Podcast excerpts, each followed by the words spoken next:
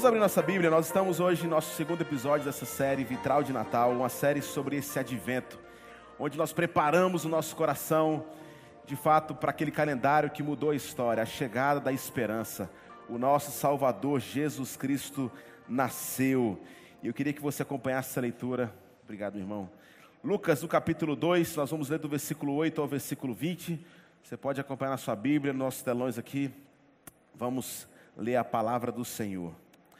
Havia pastores que estavam nos campos próximos e durante a noite tomavam conta dos seus rebanhos. Aconteceu que um anjo do Senhor apareceu-lhes e a glória do Senhor resplandeceu ao redor deles e ficaram aterrorizados.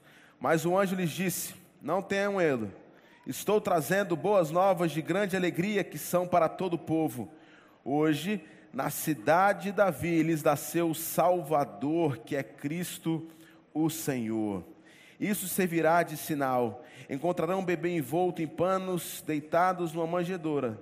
E de repente, uma grande multidão do exército celestial apareceu com um anjo, louvando a Deus, dizendo: Glória a Deus nas alturas, e paz na terra aos homens, aos quais ele concede o seu favor. Quando os anjos deixaram e foram para o céu, os pastores disseram uns aos outros: Vamos a Belém e vejamos isso que aconteceu e que o Senhor nos deu a conhecer. Então correram para lá e encontraram Maria e José e o bebê deitado na manjedoura.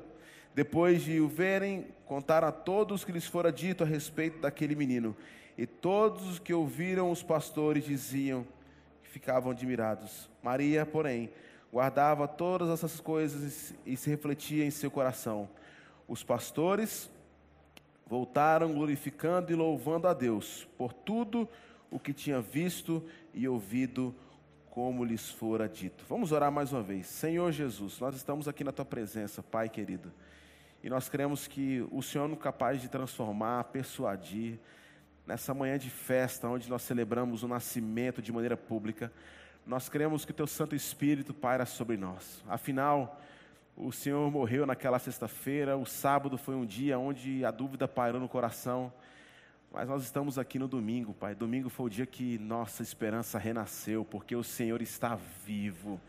E nós cremos que Teu Santo Espírito está sobre nós essa manhã, Pai.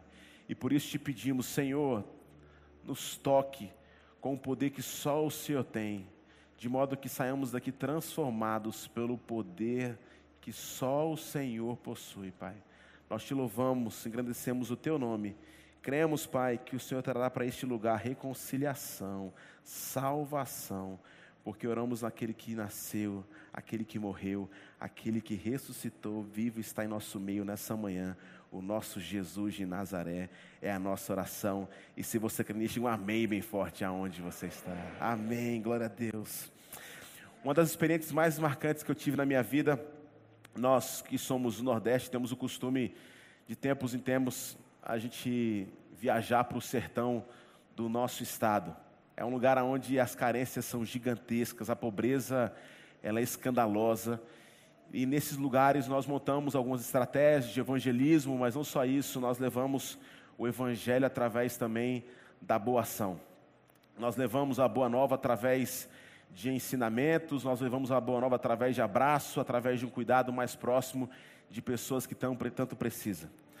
E uma dessas viagens que eu fiz há, há uns 14 anos atrás, eu estava com um grupo de ingleses que vieram trazendo parte de recurso para a construção de algumas casas, auxílio a algumas igrejas ali. E nós estávamos ali então fazendo essa missão, mas mais do que isso, eles estavam ali também para proclamar o evangelho, e era um grupo de mais ou menos umas, uns, umas 30 pessoas, alguns líderes, e a maior parte deles de jovens. E nós então fazíamos um trabalho bastante pesado de passar o dia na rua, é, construindo, pintando casa, aquela coisa que vocês já imaginam. Mas a coisa que mais me marcou naquele final de semana, naqueles dias, na verdade, aquelas duas semanas, foi um encontro que eu tive em volta da mesa com uma criança, que tinha mais ou menos de 9 a 10 anos. E essa criança, ela começou a contar a sua história, e a gente estava tomando um cafezinho ali, e ela falou assim: Eu queria contar uma história, pastor, porque eu tenho uma dificuldade muito grande. Eu tinha uma dificuldade, mas eu queria compartilhar meu coração com você. Eu falei assim: Pois não. Eu falei assim: Olha, é o seguinte: minha mãe é crente, da, do fogo, tal assim. Ela me levou sempre para a igreja, até que eu não queria, e eu fui entendendo mais sobre o evangelho e tal. Mas tinha uma coisa, pastor, que eu nunca aguentei. É, é um negócio que eu, eu tinha muita dificuldade. O que, que foi? Dar o dízimo, pastor. Eu falei, mas quantos anos você tem? Nove anos. Você não precisa se preocupar agora com isso, mas por que você está tão angustiado com isso? Não, pastor, porque é o seguinte, eu trabalho com meu pai de manhã. E trabalhar com o pai não dá dinheiro. Então eu trabalho das seis e meia, sete horas da manhã com meu pai, até mais ou menos meio-dia. E depois disso eu saio correndo, vou para casa, tomo banho, almoço e vou para a escola. Mas eu queria trabalhar porque meu pai não me paga nada, então eu comecei a fazer algo que é muito costumeiro na nossa região. Eu ia para os açudes com uma lata d'água para vender lata d'água nas casas. E é uma coisa normal que acontece. E é muito distante, às vezes é 15, 20, 30 minutos para você ir lá, pegar a água e levar até a casa. Como eu era um menino pequeno, ninguém queria comprar água minha. Então eu comecei a fazer o seguinte: eu comecei a vender um pouco mais barato, que o povo lá vende água por um real, eu comecei a vender a lata d'água por 50 centavos. Empreendedor, menino, né? E aí ele começou a vender, vender, e ele falou assim, pastor, e aí chegou o dia, eu precisava dar meu dízimo. E quando eu cheguei lá naquele domingo, meu dízimo, pastor, dois reais. E quando ele contou aquilo, já fechei o coração, falei assim, meu Deus, eu. É, eu falei, mas você não precisa se preocupar com isso, tal. Não, mas eu quero te contar um testemunho, porque eu comecei a trabalhar mais, mais, eu comecei a ganhar a confiança dos meus amigos lá, o dono da casa, e agora de 50 centavos eu comecei a cobrar, o padrão normal era um real. E adivinha o que aconteceu, pastor? No outro mês eu tive o privilégio de dar o meu dízimo oito reais. E quando ele falou aquilo, irmãos, eu fiquei com vontade de chorar porque aquela criança estava contando a sua história, mas mais do que isso, porque um, ato, outro ato de fato mexeu mais com o meu coração, porque aquela criança desapareceu daquela, daquela nossa mesa e quando ele saiu, ele, eu fiquei perguntando onde é que ele estava, daqui a pouco ele volta. E ele volta com um saco gigantesco de pão doce e refrigerante, Coca-Cola. Ele coloca na mesa e começa a distribuir para as pessoas que estavam ali. E eu falei assim: quem foi que te deu dinheiro para você comprar esse lanche? Ele falou assim: ninguém. Eu comprei do meu dinheiro isso aqui. Eu falei assim: mas como assim? Você gastou do seu dinheiro? Eu falei assim: é. Eu falei assim: não, vamos pagar isso aqui. Isso aqui não tem lógica, você não pode arcar com isso daqui. Afinal, talvez aquele era 20% do seu salário ou 30%. E aquela criança então me disse assim: Não, você não vai pagar. 9 para 10 anos. Isso aqui eu faço porque eu tenho alegria. Eu não sei se eu vou encontrar vocês de novo, mas eu queria fazer isso aqui para agradecer porque vocês vieram para cá. Irmãos, aquilo me marcou de tal modo que eu não lembro muito o que aconteceu naquela semana. Eu sei que a gente construiu, fez algumas coisas, mas são histórias como essa que são perdidas em lugares onde nós não conhecemos, afinal, são lugares que são remotos, são histórias que são distantes de nós e são histórias que não são evidenciadas porque elas acontecem. Mas são histórias que marcam a nossa vida porque nós saímos constrangidos diante de uma realidade que nós às vezes não a conhecemos. E falar sobre esse garoto talvez traz um preâmbulo para que a gente possa falar sobre esse, esse segundo episódio da série, que nós vamos falar sobre os pastores. Porque nós temos uma visão distorcida do que seriam esses pastores que foram as primeiras pessoas que proclamaram, começaram a difundir, quando Jesus nasceu, que o Salvador havia nascido em Belém. Foram esses homens que foram, digamos assim, visitados pelos anjos para dizer: hoje na cidade de Belém, o Salvador que era prometido no Velho Testamento nasceu e eu quero que vocês corram para lá para que vocês possam conhecer em primeira mão o Salvador. Mas esses pastores, irmãos, não são pastores como nós talvez conhecemos, pastores de pessoas, não. Eles eram pastores de ovelha, era o cara que estava no dia a dia, mexendo com, com estrume, é o cara que estava no dia a dia, é, às vezes matando uma ovelha, ou protegendo do, do, sei lá, de um leão, de um urso. Eram pessoas que viviam no campo. Pessoas que talvez não entrariam se nós fôssemos escrever uma história, ou digamos assim, um relato do nascimento de Jesus. Porque essas pessoas elas não são assistidas, elas não são enxergadas, elas não se encaixam em um padrão que nós vamos criando sobre quais são as pessoas especiais que se encaixam dentro de uma linhagem para dizerem que são súditos de um rei. Certamente esses homens não se encaixavam em um padrão humano. A primeira proclamação do nascimento do Messias foi feita justamente por um grupo de pastores desconhecidos. Por que pastores? Por que não talvez sacerdotes ou escribas. Ao visitar os pastores, o anjo revelou a graça de Deus para com a humanidade. Na realidade, os pastores viviam à margem da sociedade de Israel. O seu trabalho não era apenas eh, os tornava cerimonialmente impuros, mas também obrigava a passar meses longe do templo, de modo que não poderiam ser purificados. É interessante porque ao olhar para essa história nós percebemos que Deus, ele não chamou ricos ou poderosos, mas pobres e humildes como esses homens. O Messias veio como um bom pastor e como o Cordeiro de Deus sacrificado pelo pecado do mundo. E talvez esses pastores estivessem cuidando dos rebanhos que seriam usados para fornecer sacrifício aos cultos do templo. Nada mais apropriado então que a obra nova sobre o Cordeiro de Deus a serem dadas em primeiro lugar a simples pastores. Não é fácil enganar esses pastores, porque eles conhecem da vida, eles sabem o cotidiano, eles sabem quais são os seus dilemas. Ao olhar para essa história e talvez entender um pouco mais a dinâmica dos pastores, nós começamos a entender que na cultura do evangelho, que é subversiva, aquilo que quer ser o grande, que seja o maior. E não é na pessoa de Jesus que essa essência nasce, mas desde a profecia do Velho Testamento sobre um Cordeiro de Deus que viria tirar o pecado do mundo, alguns corações foram talvez criando as suas expectativas em algo grandioso na perspectiva humana.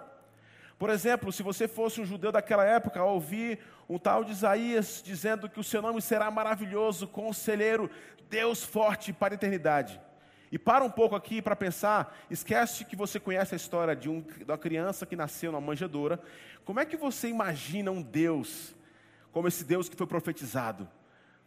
Tranquilamente, irmãos, nós não escolheríamos talvez a cidade de Belém, que é uma cidade insignificante. Talvez a gente poderia desenvolver um enredo em cima das grandes potências daquela época, como Jerusalém, como Atenas, como Roma. Mas o paradoxo começa bem antes de Jesus nascer. Esse lance subversivo de mostrar que todos são bem-vindos, e quando eu falo todos, ao explicar sobre o porquê que esses pastores foram escolhidos para serem os mensageiros, nós precisamos entender um pouco do contexto que falamos semana passada sobre a profecia que havia sido entregue a alguns profetas. Especificamente eu queria falar sobre o profeta Miqueias, o homem da tribo de Judá, ali entre a guerra do sul e do norte, ele chega para proclamar a verdade sobre o que aconteceria com o povo de Israel. Interessante porque, mesmo se você aqui é ateu, agnóstico, e você é muito bem-vindo em nossa comunidade, eu falo isso de coração, mas ao olhar para os fatos históricos, essa carta, por exemplo, na verdade, o livro de Miquéias, que foi, que aconteceu há 719 anos antes de Cristo, é muito interessante uma profecia se cumprir nesse parâmetro. Porque 719 anos, esse homem chega no capítulo 5, versículo 2, e diz o seguinte: Mas tu, Belém Efrata, embora seja pequena dentre as clãs de Judá, de ti virá aquele que será o governante sobre Israel. Pausa.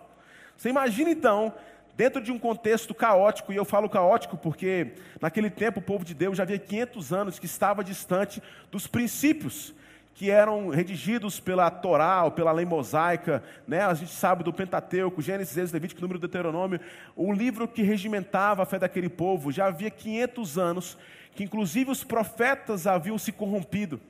Miqueias então se levanta como um homem de Deus para dizer: vocês estão malucos, faz 500 anos que vocês estão distantes. Eles se tornaram meio que os judeus nominais, eles não serviam, ou talvez professavam que eram judeus na perspectiva da relação com Deus, mas eles estavam distantes. E Miqués, então, então, se você for estudar o, livro de Miqués, ele traz sempre duas perspectivas. A primeira do juízo, e ele diz: Olha, vocês aqui, igreja de Jesus, a ponte da época, que diz aqui que vocês estão fervorosos, está tudo certo, há de chegar para vocês um período de muita dor, porque a Síria vai acabar com vocês. Não só isso. Depois disso, liderado por um cara chamado Nabucodonosor, vocês, além de serem assolados, vocês serão levados para o cativeiro babilônico. E essas duas predições do profeta, alguns acreditavam, outros não, porque Deus já havia falado várias vezes para que ele se voltasse. Era a única forma de talvez desestruturar uma visão que já era muito conhecida da época, de ser grande, ser de um clã importante, de ser grande, fazer parte de uma linhagem perfeita, de ser grande, ou seja, Roma já começava a influenciar aquele povo na perspectiva: se eu quero salvação, eu preciso adorar um imperador. E os imperadores daquela época se tornaram então os homens que de fato assim oprimiam as pessoas mais pobres. E Miqueias fala: olha, os assírios chegarão, os babilônicos chegarão, mas eu tenho uma boa notícia. No meio desse caos, vocês precisam entender que existe uma cidade chamada Belém. Só conhecemos Belém, irmão, porque está na Bíblia. Porque é uma cidade completamente insignificante na perspectiva humana. E Belém, então, ele chega como de, de fato uma predição ou uma profecia sobre o reino de Deus. Porque era de se esperar, então, pelo menos para aquela comunidade, que o Messias ou o rei nasceria em um palácio. E Belém, então, é uma cidade insignificante, mas a sua história começa de maneira mais, talvez, evidente, quando um homem chamado Boaz está cuidando ali das suas plantações, e ele tinha um parente distante chamado Elimeleque. E diz então no livro de Ruth, no capítulo 1, que Elimeleque, o seu nome significa meu Deus é o meu Senhor, ou meu Deus é soberano, mas na prática isso não foi verdade, porque quando a coisa apertou na comunidade de fé dele em Belém, ele sai dali e vai tentar sobreviver numa cidade chamada Moabe, com os moabitas, que era um povo completamente perverso. Que é muito do que nós fazemos quando nós somos apertados. Nós paramos em uma blitz de trânsito e se o nosso documento está atrasado, o cara fala, a gente pode dar um jeito, nós adoramos outros deuses quando a gente se corrompe. Quando nós somos pressionados na nossa história, normalmente nós destronamos ou deixamos de fazer aquilo que nós precisávamos fazer, por quê? Nós vamos de acordo com as circunstâncias. A fome chegou, Elimeleque pega sua esposa Noemi e fala: Vamos fugir. E eles vão para essa cidade para quê? Sobreviver. Chegando lá, o que acontece? Elimeleque morre. E os seus dois filhos, Malom e Quilion. Nomes bonitos para você que quer aí escolher o nome dos seus filhos. Malom significa doente, Quilion, definhamento. Está amarrado, nome de Jesus, não, irmãos? Eles foram e fugiram para sobreviver, e lá morre Elimeleque, Malom e Quilion. Agora fica Noemi com duas de suas noras, Ofra e Ruth. E ela chega e fala assim: Olha, a viuvez, nosso tempo é complicado, então voltem para a terra de vocês. Vão embora. Orfa falou assim: Verdade, faz sentido. E ela vai embora. Mas é Noemi que confunde muitos casamentos. A frase de Ruth, você já viu isso no casamento? Quando alguém fala assim: Aonde você for, eu irei. Aonde você ficar, eu ficarei. Aonde você morreu, eu morrerei. É bonito, irmãos, mas teria que ser fora de contexto. E eu digo que Ruth é a mulher mais crente da Bíblia, porque falar isso para uma sogra. Já pensou? E ela fala assim: não, eu sou moabita, eu sou estrangeira. E tinha outro problema, porque os estrangeiros eram bem-vindos. E ela fala assim: Rutinha, sogrinha, eu não tenho. Desculpa, Noemi, sogrinha, eu não tenho para onde ir, eu vou com você. E elas voltam para onde? Belém. E quando elas chegam em Belém, irmãos, acontece algo extraordinário, porque isso é coisa de Belém. O partir do pão do garoto do sertão é uma teologia de Belém. Porque Belém significa a casa do pão. E mesmo com pouco, o Evangelho nos ensina isso, desde o lugar onde Jesus nasceu, com os personagens que está falando hoje sobre os pastores. Porque diz a história que a sua sogra chegou para ela e falou assim: Ruth, vai procurar comida. Era costume da época em Belém, onde as pessoas iriam colher as espigas, eles jogavam espigas no chão, por quê? Quem não tinha, tinha o privilégio e podia comer, mesmo não sendo judia, mesmo não sendo povo de Israel. Afinal, essa mulher é uma moabita, ela é estrangeira e ela é viúva. Ela não era benquista por outras comunidades, mas Belém é um lugar diferente, irmãos. E quando eu falo diferente, porque ela encontra então um cara chamado Boaz. E Boaz é filho de uma mulher conhecida na Bíblia, porque, não sei se você se lembra, quando Moisés transiciona o seu ministério para Josué e o povo de Deus começa a conquistar várias terras. Eles chegam numa cidade chamada Jericó. Vocês lembram disso? Ou com Josué lutarem? Glória a Deus, o povo aqui é crente. Vocês lembram dessa música? E quando eles iam derrotar Jericó, o que acontece? Os espias entram lá e tem uma mulher que não era bem-vinda nem na cidade dela. Afinal, era uma prostituta, uma tal de Raabe. E essa mulher responsável por cuidar daqueles homens e Deus traz uma promessa para ela: a cidade vai cair, mas você será poupada. Irmãos, olha que coisa linda a história da Bíblia, do Velho Testamento, até chegar nos pastores. Porque essa mulher tinha um filhinho, e esse filhinho chamava Boaz, filho de uma prostituta, que se casa com uma estrangeira, que tem um filhinho chamado Obed, que tem um filhinho chamado Jessé, que tem um filhinho chamado Davi, o homem segundo o coração de Deus, o rei de Israel. E 28 anos depois, de uma linhagem completamente louca, humanamente falando, nasce Jesus Cristo, nosso Salvador. Irmãos, uma história maluca. E o que essa história nos mostra?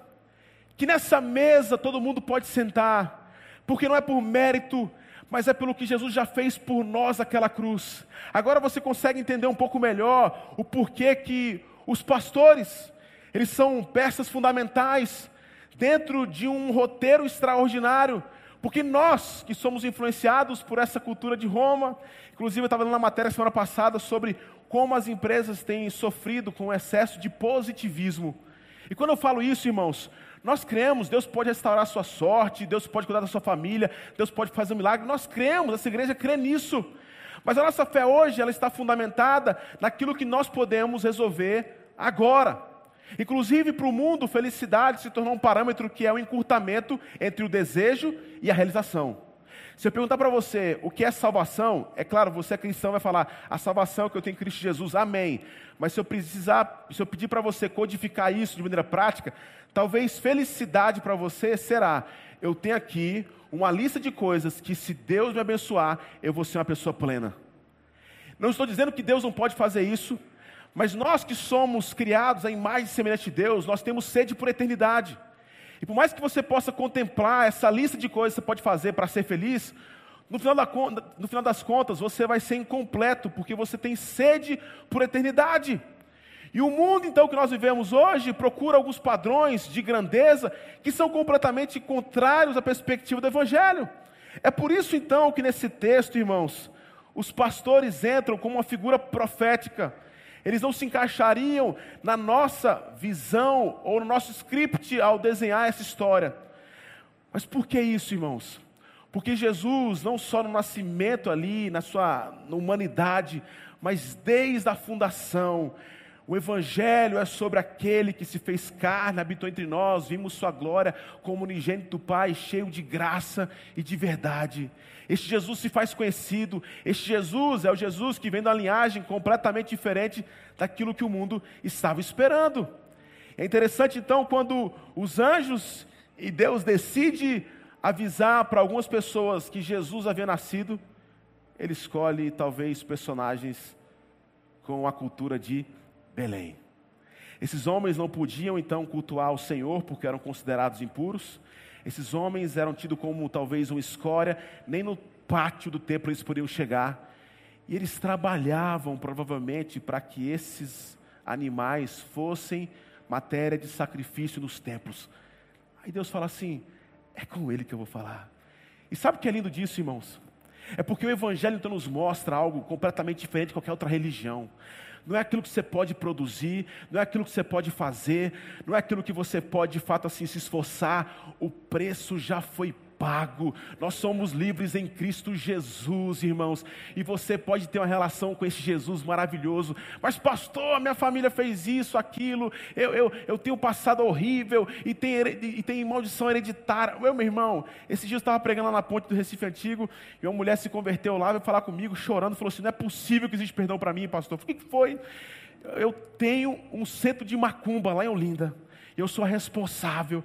A minha vida, os caras já mataram galinha preta, jogaram sangue de bode e um monte de coisa. Não é possível que essa graça é tão assim. Eu falei, é isso mesmo, irmã. Eu posso te precisar uma coisa. Não tem sangue de galinha preta, não tem sangue de bode. Existe, na verdade, o sangue do Cordeiro que te purifica de todo mal. Você é nova em Cristo Jesus. Todos nós, irmãos, podemos relacionar com esse Deus pelo que Ele já fez por nós. Coube então na soberania do Senhor que esses pastores entrassem nessa história para serem aqueles que iriam proclamar em primeira mão.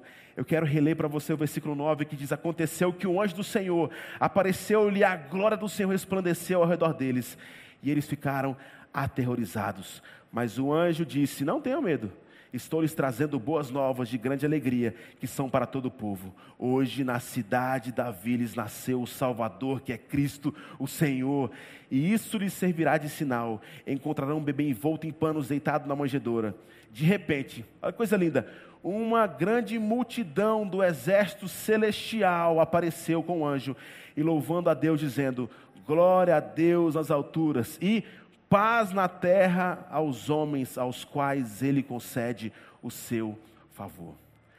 Um dos teólogos talvez mais influentes que estão vivos hoje, Michael Gorin, canadense, eu, Pipe, a gente teve o privilégio de sentar com ele e ouvir. E eu lembro ouvindo da boca dele sobre esse texto. Eu não estou dizendo que está errado, tá, irmãos? Mas quando a gente pensa em peça de Natal, a gente vê aquelas criancinhas. O meu filho, por exemplo, já foi o anjo Gabriel. E a gente fica tão emocionado quando os anjos chegam e falam assim: hoje na cidade de Belém nasceu Cristo, que é o Salvador. É aquela coisa angelical, tão bonitinha, tão infantil. Mas o Gorrim falou que no texto original, ao olhar para a Escritura, irmãos, nós temos uma ideia talvez distorcida do que talvez de fato aconteceu. E ele diz isso porque, no original aqui, a ideia desse militarismo era um destacamento de fato de anjos soldados prontos para uma batalha. Eram soldados que estavam ali dizendo, batendo no peito, talvez mais como uma figura que a gente tem na nossa cabeça de um, de um exército espartano, preparado, batendo ali no escudo, dizendo o seguinte: o nosso Deus chegou. E a expectativa distorcida do mundo na relação que nós temos com Deus, vê se não é essa, irmãos. Porque muitas vezes, e eu falo isso em nome de Jesus, não é dizendo que a ponte é a igreja perfeita, mas o que nós estamos vivendo como o crescimento dos evangélicos no Brasil é uma perspectiva triunfalista. Se você é cristão, você não passa por luta. Ou seja, você vai ser o seu próprio Deus, tudo aquilo que você pedir vai ser realizado. Isso é uma visão completamente distorcida, ou seja, eu sou meu próprio Deus. Paulo fala isso em Filipenses capítulo 3. O nosso Deus é o nosso próprio estômago. E aí a nossa expectativa então, ou as igrejas estão cheias, porque nós decretamos, nós mandamos, é como se Deus não fizesse nada, é um velhinho barbudo lá, aguando lá o jardim do céu, aí quando a gente fala, eu decreto, Deus fala, opa, decretou, agora eu vou ouvir, fala aí irmão. E essa é a visão distorcida do evangelho, irmãos. Ou talvez nem é evangelho, é uma visão completamente romana na perspectiva que tudo que eu quiser, ou da Xuxa, né? O cara lá de cima vai me dar. Isso não é evangelho. E aí a expectativa de muitos que se aproximam de Jesus é qual? Deus tem a obrigação de suprir todos os desejos do meu coração. O que esse texto mostra é o avesso, é o contrário. Porque ele escolhe pessoas que são subversivas, que não eram benquistas pela sua comunidade, e aí o exército estava pronto, e sabe o que sai da boca daqueles anjos? Hoje, na cidade de Davi, lhes nasceu o Salvador, que é Cristo o Senhor. Esse versículo é tão profundo, irmãos, porque aqui Salvador, que é solteira aqui em grego, no original, significa guerreiro. É o guerreiro que estava pronto, o Cristo, o ungido rei, o governante, ou seja, o guerreiro que vai governar e Senhor. A mesma palavra usada para Deus. E quando então você imagina, porque nós esperamos isso na nossa relação com Deus, se eu me aproximar muito de Jesus, Ele vai realizar todos os meus sonhos. Sabe qual é a mensagem e expectativa daquele povo? Era de uma intervenção militar. Porque já havia muito tempo, era muito tempo sofrendo, pagando impostos absurdos para César, para Herodes. Era muita perseguição, então eles oravam pedindo: Senhor, vem, chega então aqui com a tua intervenção militar. Não foi assim que aconteceu quando Jesus morreu e estava ali com os discípulos na estrada para Emaús, eles não conseguiam encontrar significado porque eles diziam: você é a única pessoa que não sabe o que está acontecendo, por quê? Eles tinham expectativa de uma interferência onde todos os seus problemas pessoais seriam resolvidos. Mas sabe qual é a mensagem de Deus através daqueles anjos? Batendo no peito, dizendo: a gente está pronto, mas a gente tem uma mensagem para vocês. A mensagem é: estamos aqui para trazer paz. Uma coisa linda, irmãos. Se nós quiséssemos, nós acabaríamos com tudo. Mas a pessoa de Jesus, ela chega para trazer paz. O termo aqui em hebraico, shalom, significa mais do que uma trégua de batalhas da vida. Significa bem-estar, prosperidade, segurança, integridade e plenitude. É mais relacionado ao caráter do que às circunstâncias. A vida naquele tempo era tão difícil quanto hoje. Os impostos e o desemprego estava cada vez mais alto, os padrões morais cada vez mais baixos e um governo militar controlava um povo. Na lei romana, irmãos, nem a filosofia grega, nem mesmo a religião judaica eram capazes de suprir as necessidades do coração humano. Então Deus envia o seu filho. Os anjos então louvaram a Deus a criação e agora louvam no início da nova criação. O propósito do plano de salvação é a glória de Deus. A glória de Deus habitou no tabernáculo e no templo, mas partiu por causa do pecado de Israel no período em questão, vemos a glória de Deus voltar à terra na pessoa do seu filho. Aquela manjedora humilde transformou-se no Santo dos Santos, pois Jesus estava lá. Irmãos, olha que coisa linda. Pastores, homens de Deus, nós não conhecemos as suas histórias, mas você percebe, e ontem eu fiquei tão emocionado, irmãos, quando, desculpa, na sexta-feira, quando nós conhecemos o Lardocas, porque a gente tem falado muito sobre isso, eu, Pipe, os pastores da ponte. É irmãos, isso aqui é maravilhoso, a gente está junto aqui. É tão gostoso a gente celebrar o batismo, essa festa. Mas se isso daqui não gerar algo novo a partir desse encontro, irmãos, nós estamos fazendo algo de errado. Nós precisamos entender o nosso papel profético na vida de quem mais precisa. E eu quero te dizer uma coisa: as melhores histórias que você vai conhecer na sua história, na sua vida, Talvez são histórias de pessoas que são desconhecidas. Ao sentar na mesa e ouvir os seus corações, como eu ouvi o coração daquela criança há 14 anos atrás. Na sexta-feira, lá no Lardoca, aquelas crianças pulavam em cima da gente conversando. Cada criança daquela tem uma história. Cada profissional está ali. Jesus usa de maneira simples para que a gente volte o nosso coração aquilo que é essencial. Mas o mundo hoje tem buscado o que, irmãos? Nós buscamos o templo de Salomão, nós buscamos uma teologia distorcida porque nós não percebemos. Calvino fala sobre isso. O nosso coração é uma fábrica de ídolos.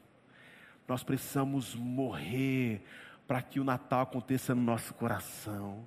Nós precisamos ser simples como esses pastores e conhecer novos pastores que refletem o que de fato o Evangelho significa. Esses pastores servem como exemplo para mim e para você, porque eles receberam pela fé a mensagem de que Deus enviou o seu filho e responderam imediatamente em obediência. Depois se encontraram com o bebê e transmitiram as boas novas, glorificando e louvando a Deus. Em seguida, eles voltaram humildemente aos seus afazeres de sempre, não exatamente como antes, pois eram homens transformados por algum motivo, os pastores não tinham permissão de testemunhar aos tribunais, mas Deus usou alguns pastores humildes para serem as primeiras testemunhas humanas que a profecia havia se cumprido e de que o Messias havia nascido. Presta atenção nessa citação do James Stewart. Ele fala o seguinte: será que não há um grande significado no fato de que foram os olhos de pessoas comuns, ocupadas com o serviço normal que viram primeiro a glória da chegada do Senhor. Isso quer dizer, primeiramente, que o lugar de dever seja o mais humilde, é o lugar de visão.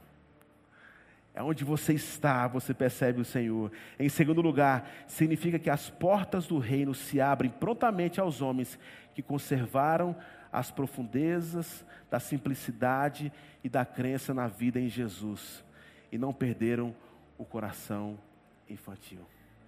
Meus irmãos, Jesus nasceu e a esperança chegou para nós.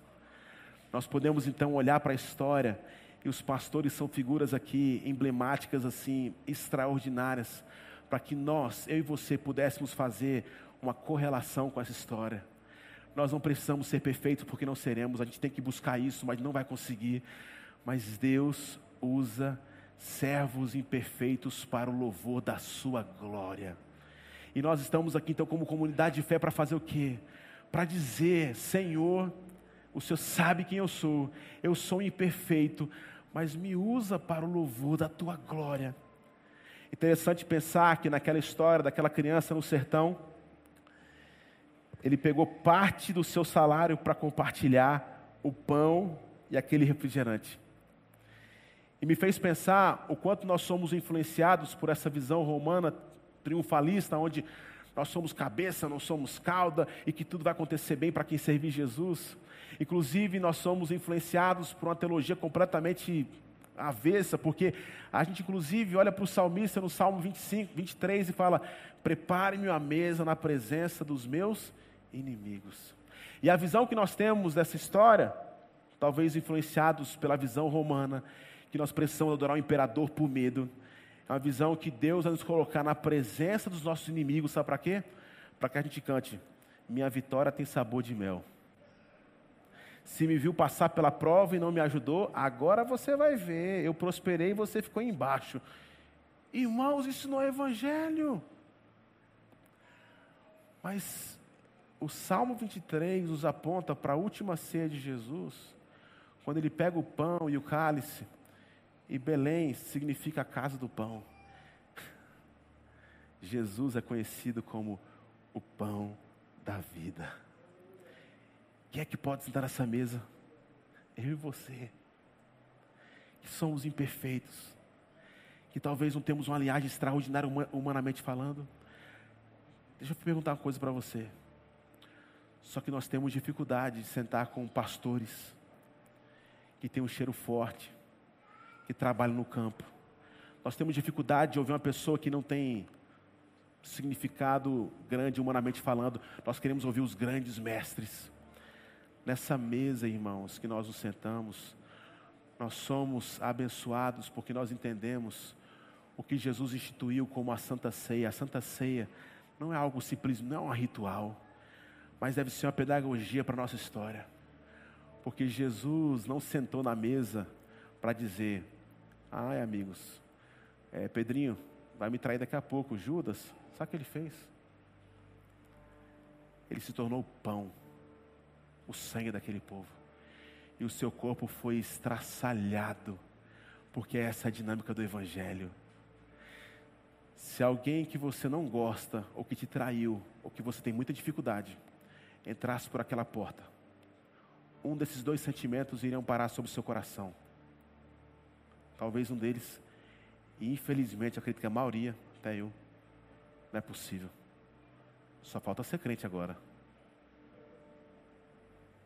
ou outro. Se Raabe sentou nessa mesa,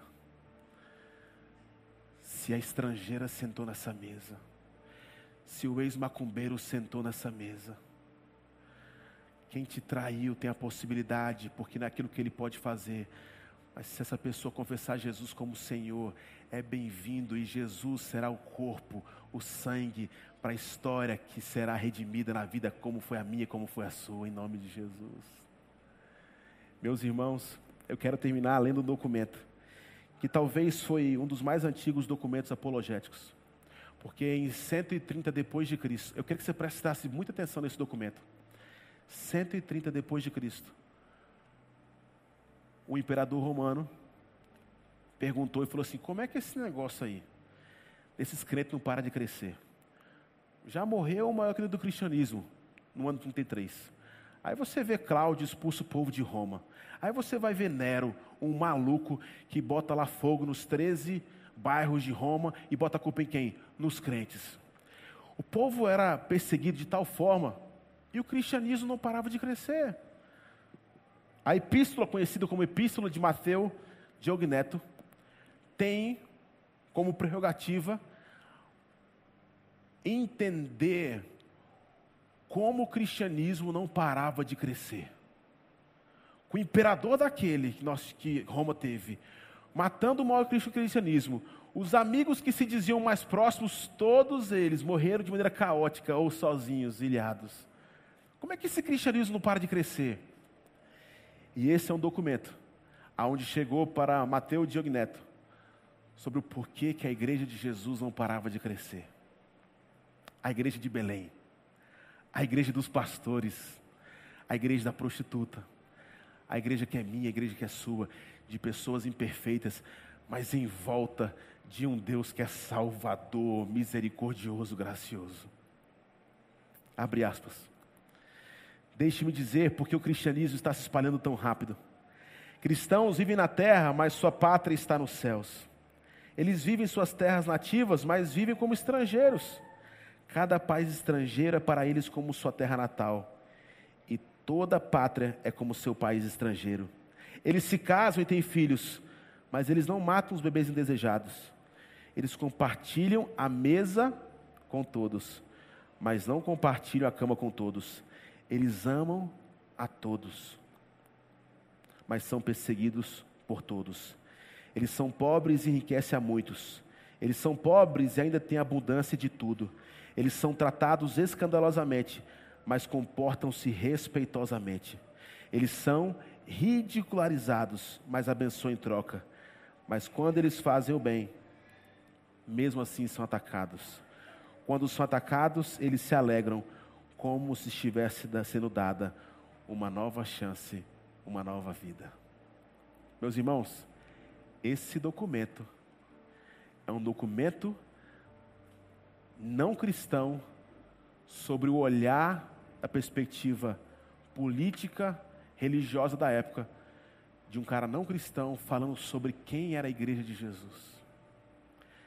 Você acha que hoje em dia as pessoas não cristãs poderiam escrever um documento como esse a nosso respeito? Infelizmente, eu acho que não. Porque nós somos mais influenciados por essa visão triunfalista romana do que por uma visão de Belém, dos pastores, de pessoas que são completamente indigestas para esse modelo faraônico. A boa notícia, irmãos, e nós estamos aqui por causa disso. O Natal aconteceu, Jesus Cristo nasceu e disse paz para todos nós. Mas a paz só foi conquistada de uma vez por todas, porque Jesus nasceu precisamente por um motivo para morrer pelo meu pecado e pelo seu pecado. Porque ele sabia que nós iríamos falhar, mas ele sabia que a partir de se fazer carne, e João, seu grande amigo, apresenta ele no Evangelho, no capítulo 1, versículo 14, o Verbo, a razão, o que o povo tenta entender desse mundo, o porquê das coisas, o Logos, a expressão que os gregos usavam, é uma pessoa, passivo de ser conhecido, de se relacionar. Vimos Sua glória como unigênito do Pai, cheio de graça e de verdade. Deus sabe todos os nossos pecados, verdade. Mas Jesus não consegue enxergar uma verdade desacompanhada da graça. E é por isso que eu queria que você ficasse de pé agora, porque nós vamos ter o privilégio de comer do pão, de tomar do cálice e celebrar a conquista que o Senhor trouxe para nós naquela cruz. graça. Chegou até você? Infinito amor, tomou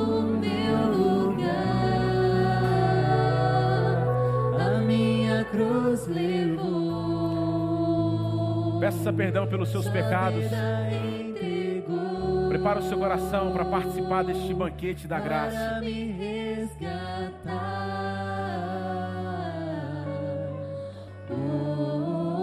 Para sempre eu canto o que fizeste a mim. Senhor, nós consagramos nossa vida, nós consagramos esses elementos, Pai. Que esse pão possa nos trazer a consciência que o Senhor foi estraçalhado naquela cruz. E nós queremos aprender essa lição com esses pastores, pessoas humildes que puderam sentar nessa mesa sem pedigree nenhum, Pai. Porque não é aquilo que a gente pode produzir, mas é aquilo que o Senhor já fez por nós naquela cruz. Senhor, nós estamos aqui, reconhecemos as nossas debilidades, nossos pecados, e por isso queremos te pedir perdão, Pai. Nós queremos comer desse pão e tomar desse cálice na certeza que a tua misericórdia se renova na nossa história, Pai. Que não existe condenação para quem está em Cristo Jesus. E Senhor, mesmo sabendo da nossa imperfeição, a olhar para Belém, a olhar para uma linhagem completamente confusa na perspectiva humana, Nós somos tratados como filhos e o Senhor hoje prepara esse banquete para que a gente possa comer dele e celebrar a vida que nós temos em Ti, Jesus. Nós te louvamos em nome de Jesus, amém. Na noite em que Jesus foi traído, ele tomou o pão e disse: Este é o meu corpo que é dado em favor de vocês. Comam desse corpo que será estraçalhado, e vocês vão poder dizer daqui a pouco que vocês são livres, porque o preço já foi pago. Meu irmão, aquela cruz era nossa, e Jesus foi moído, ele foi estraçalhado por causa do nosso erro. Mas podemos comer aqui com alguém que hoje bebe come da esperança. Tudo se fez novo, nós somos novos em Cristo Jesus. Vamos comer todos juntos do pão.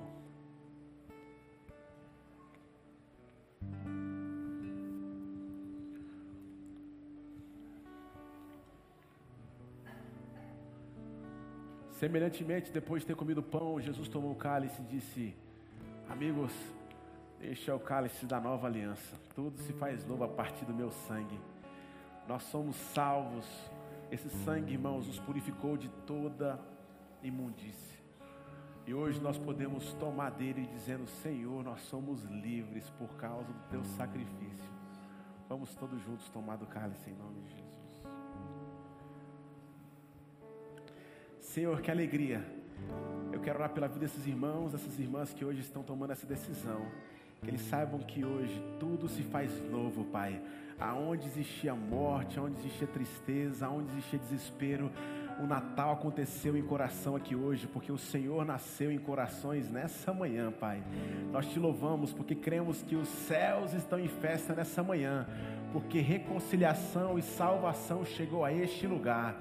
Nós te louvamos, Jesus em nome do teu santo nome, o nome que é poderoso, Jesus Cristo de Nazaré, que nós oramos o nome de Jesus. Amém, amém, amém. Irmãos, se o céu está em festa, será que a gente pode fazer festa, aplaudir esse Deus maravilhoso que trouxe salvação a este lugar? Que Deus te abençoe.